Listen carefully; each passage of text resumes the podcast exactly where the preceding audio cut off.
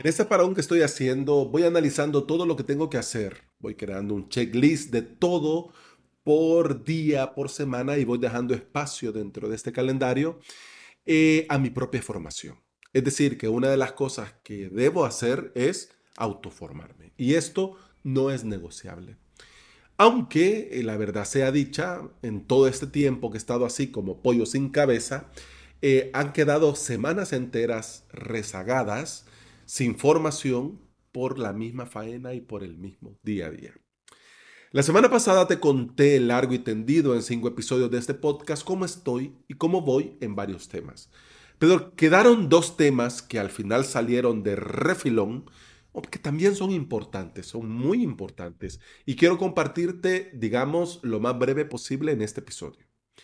Mi autoformación y el formar un equipo de trabajo.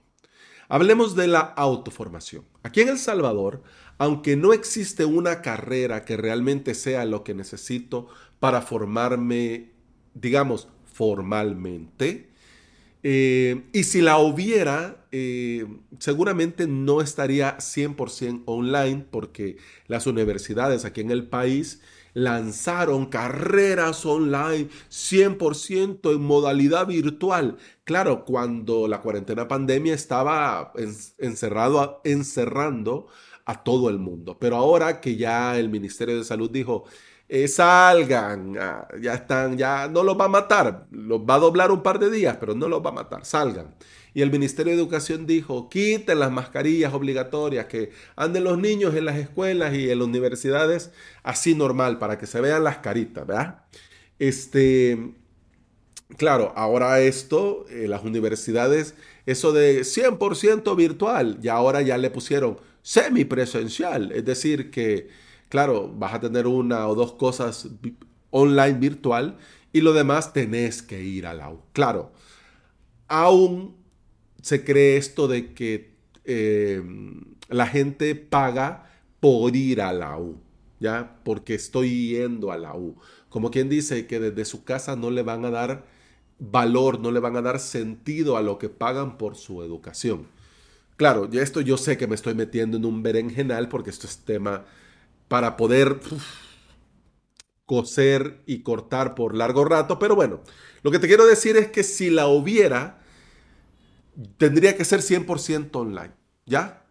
Porque eso de ir a la U, eh, de, de yo físicamente estar 3, 4, 5 veces a la semana, estar yendo una o dos veces al día a la U en este momento de mi vida, sería un lío con el horario calendario que me estoy montando y con todo lo que tengo que hacer tanto laboral como personalmente. Por eso apuesto y desde, mi, desde siempre a a la formación online y de preferencia a la formación online asíncrona. Es decir, si vos estás en una formación online eh, conectado con tu profe, eso es sincrónico. Estamos aquí, ya estamos en sincronía. No, es por eso, pero estamos aquí en sincronía. No, no es por eso, pero para que te entendas la diferencia, ¿no? Sincrónico es que estamos todos reunidos a la misma vez. El profe y los alumnos, el maestro y los estudiantes. O sea, estamos todos aquí, ¿ya? Eh, asincrónico es lo que yo hago en la academia. Yo grabo la clase el día la hora que la grabo luego la preparo, la renderizo, la guardo, la subo, la publico en la clase, en el respectivo módulo del respectivo curso, y ya el alumno la mira el día y la hora que le venga bien. Pues bien, yo apuesto a esto. Así yo me siento a estudiar el día y la hora que yo decido hacerlo. Esto dicho así, te digo, hombre, suena muy fancy, suena muy súper guay, ¿no? Suena súper chivo, súper chingón, güey, como dicen a mis amigos mexicanos, pero es dificilísimo llevarlo a cabo. Porque no todos los días, seamos honestos y sinceros, no todos los días amanecemos con las mismas energías, no todos, los no todos los días amanecemos con la misma concentración, no todos los días amanecemos con la misma disposición, y por eso es importante para podernos sentar a autoformarnos, a formarnos online, es muy importante evaluarnos con total sinceridad. Y eso es lo que estoy haciendo. Em, lo que sí, a la hora de evaluarme a mí mismo, yo he detectado y lo tengo 100% presente, que em, puede mucho en mí el cumplimiento del deber. Es decir, que para sentarme a poder estudiar yo mis cursos, mis clases, primero debo de haber cumplido con todos mis deberes, para que haya calma en mi interior. Que me, y esta calma me permita meter nuevo conocimiento a mi cabeza. Si hay correos de soporte por responder, si hay clases por editar, si hay podcast por grabar, si hay tareas de clientes por realizar, mira, es. No encuentro esa calma y simplemente pasan las clases frente a mis ojos sin aportarme absolutamente nada. Por eso mi autoformación debe ser, yo considero a media tarde, y eso estoy programándome para la próxima semana, después de almuerzo y antes de terminar mi hora laboral, ¿no? Y le estoy dejando ese espacio, pero, pero, pero, pero, esto, te lo digo yo, puede ser bueno para mí, pero no es garantía ninguna de que a vos te venga bien. Por eso te decía hace un momento, es importante evaluarte con sinceridad. Yo te comparto mi experiencia, pues para que veas que somos humanos, no somos perfectos, yo puedo ser el más imperfecto si nos ponemos a comparar, pero yo te lo comparto porque por lo menos yo, por lo que me he evaluado, he detectado que los días en los que me siento a formarme, eh, a seguir estudiando y ya he hecho todo, mira, pum, pum, pum, pum, qué, genial. Y en cambio, cuando no, ah, si hay cosas por hacer, tengo que hacer esto, después esto, después esto, no me, no me abunda no me abunda. Y puede ser que a vos te venga bien formarte incluso antes de comenzar toda la faena del día, porque también lo he probado. O antes de dormir. Mira, con estas cosas cada uno funciona a su manera. Lo que sí es importante es la disciplina. Eso es muy importante. Y la disciplina entendida bien. Quiere decir que si te has programado para hacerlo, hay que hacerlo. Pero tampoco tenemos que sufrir, tampoco tenemos que doblar tanto hasta llegar a quebrarnos, ¿no? Porque tampoco es sano, tampoco es recomendable. Sí, sí, pero es que yo dije que me iba a poner todos los días de 2 a 4 a verme estos cursos y me voy a poner aunque estoy eh, sudando la calentura. No, mira, el cuerpo necesita descansar, apagar, anda acostarte, dormir ya mañana miras el curso.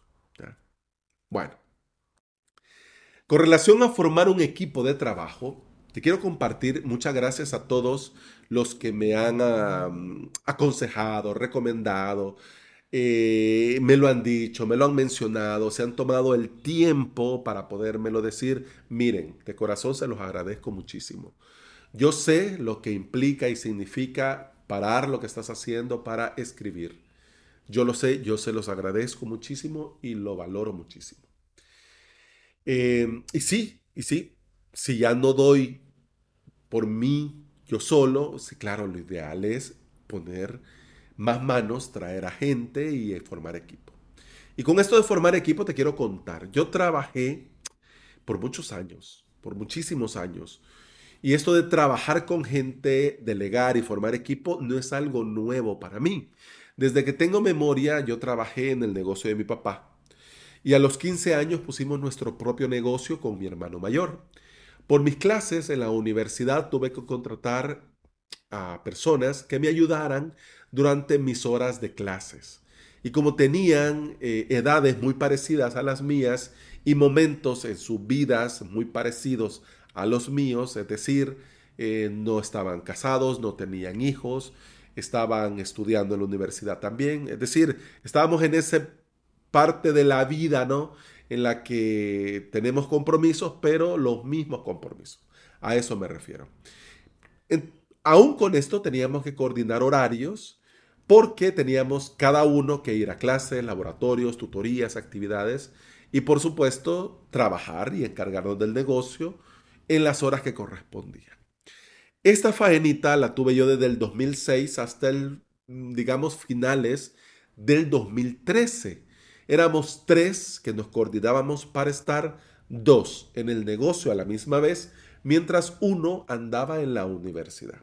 Así que te imaginas qué fiesta, porque de los tres estábamos estudiando en la UES, en la Universidad de El Salvador, en la universidad pública aquí en El Salvador, que, y la UES se caracteriza por tener horarios no muy convenientes, eh, no muchos grupos, entonces era como complicado.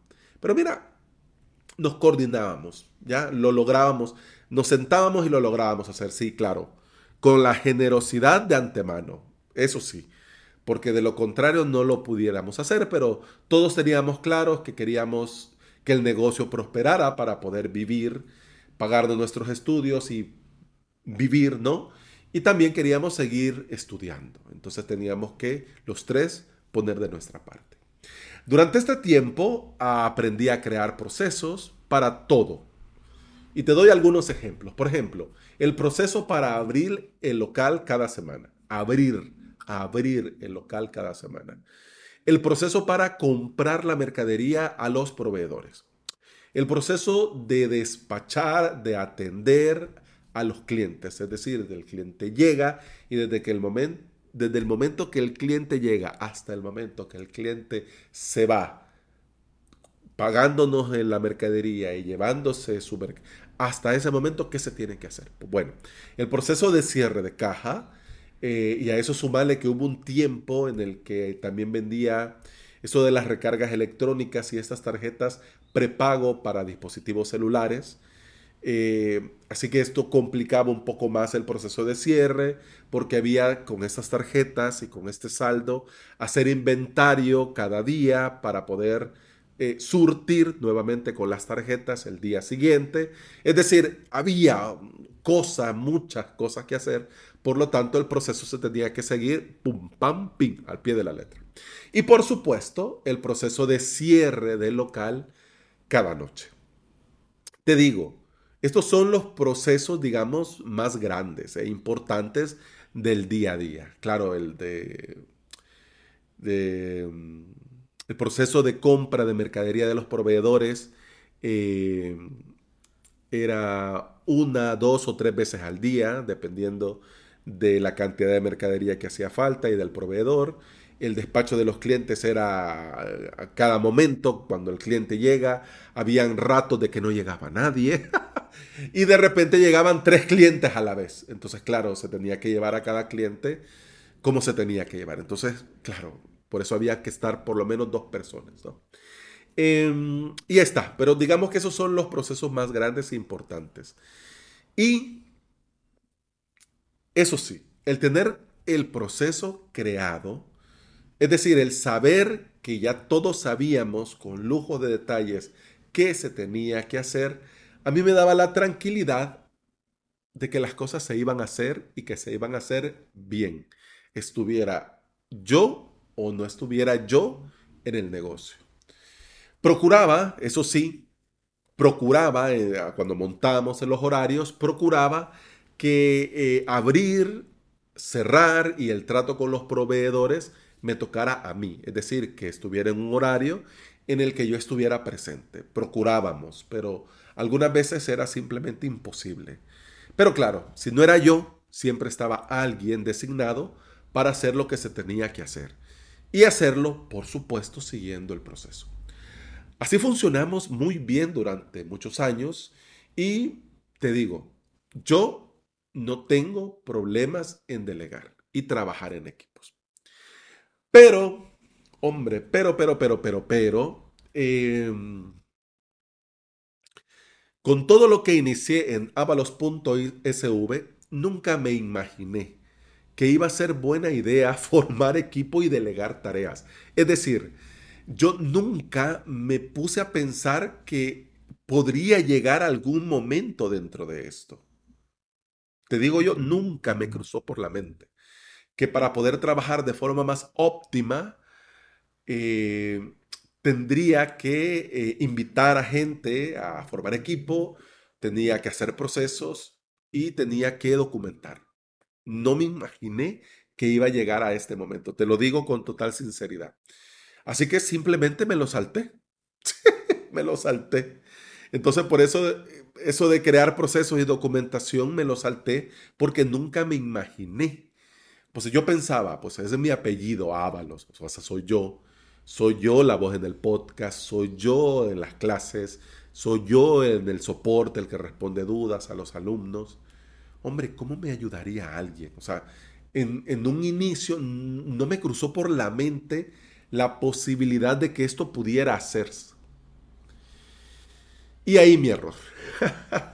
y ahí mi error. Si hubiera creado procesos y documentación desde el inicio, desde un inicio hubiera detectado las tareas que se pudieran haber delegado.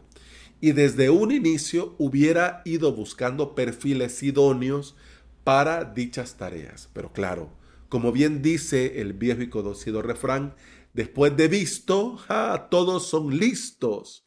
Hoy me doy cuenta de que hubiera sido útil para organizarme y por supuesto para dejar en algún momento de ser hombre orquesta y comenzar a formar equipo. Muchos me lo han preguntado y ahora te respondo. Alex, ¿significa que vas a comenzar a contratar gente después de este parón o que ya estás contratando gente? No, no estoy contratando, no estoy formando equipo, no estoy... No, no, no.